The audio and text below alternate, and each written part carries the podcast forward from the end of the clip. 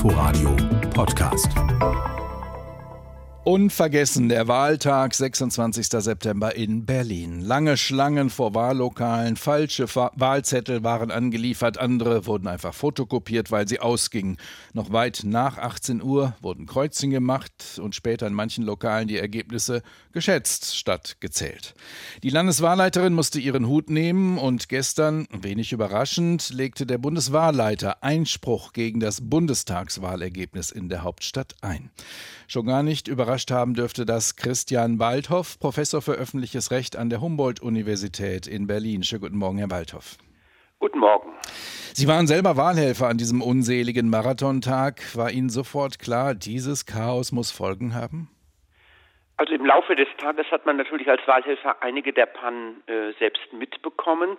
Und irgendwie äh, am späteren Nachmittag, als man sozusagen auch schon ein bisschen zurückblicken konnte, war mir schon irgendwie klar, dass das jetzt nicht, dass das nicht normale Fehler waren, sondern dass das eine Kumulation von Fehlern waren und dass irgendwas passieren müsste. Jetzt ist was passiert, nämlich eben der Einspruch des Bundeswahlleiters, der bezieht sich auf sechs Berliner Wahlkreise. Ist das dramatisch? Also Berlin hat zwölf Bundestagswahlkreise, auf die Hälfte bezieht sich das jetzt.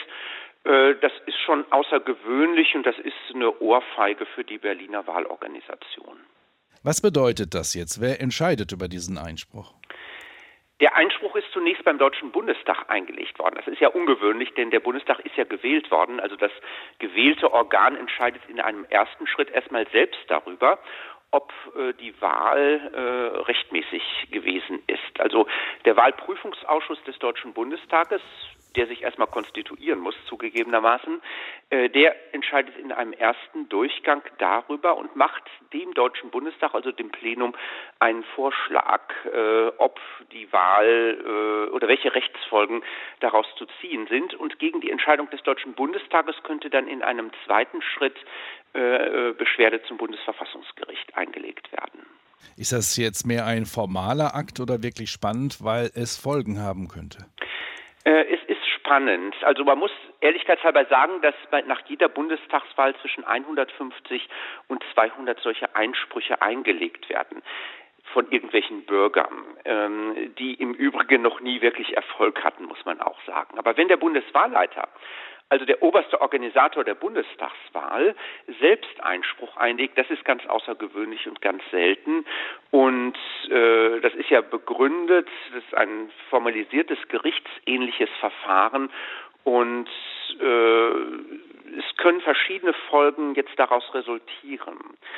Äh, man muss allerdings sehen, dass die Folgen, also dass das Wahlrecht, das Wahlprüfungsrecht so gestaltet ist, dass jeweils mit dem geringstmöglichen Eingriff reagiert wird. Der größtmögliche Eingriff wäre die Auflösung des Bundestages und die Erklärung der Bundestagswahl für ungültig. Das ist jetzt auszuschließen. Äh, das kann man hier nicht erwarten. Äh, der geringstmögliche Eingriff wäre, dass einfach gerügt wird, dass durch die Berliner Wahlorganisation äh, Rechte der Wählerinnen und Wähler verletzt wurden. Also einfach eine Feststellung. Da könnte man sagen, das ist ja gar nichts.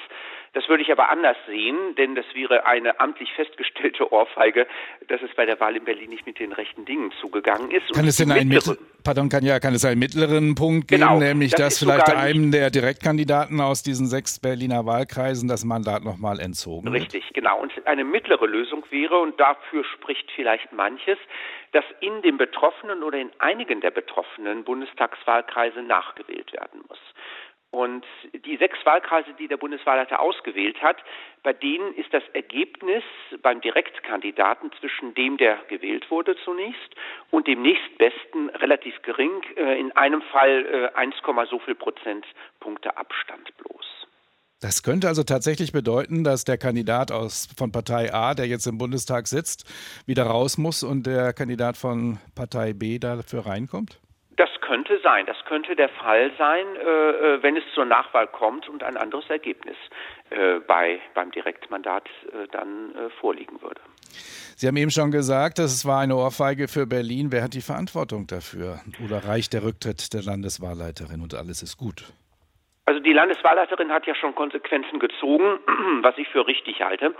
Ähm, man muss aber dazu sagen, dass natürlich die Oberaufsicht, die Rechtsaufsicht über die Landeswahlleitung, über den Landeswahlausschuss beim Innensenator liegt. Und äh, gestern hat ja auch der Berliner Innensenator angekündigt, dass er für die Berliner Wahl auch jetzt in zwei äh, Stimmbezirken Selbsteinspruch beim Berliner Landesverfassungsgericht einlegen, will sich also dem Einspruch, den die Landeswahlleiterin schon gemacht hat, anschließt. Aber äh, dass der Innensenator bisher sagt, er hätte mit der ganzen Sache nichts zu tun, das kann ich nicht so sehen. Ja, wenn Sie sagen, der hat eigentlich die Verantwortung dafür, ist das dann eine Art Selbstanzeige, wenn er jetzt Einspruch einlegt?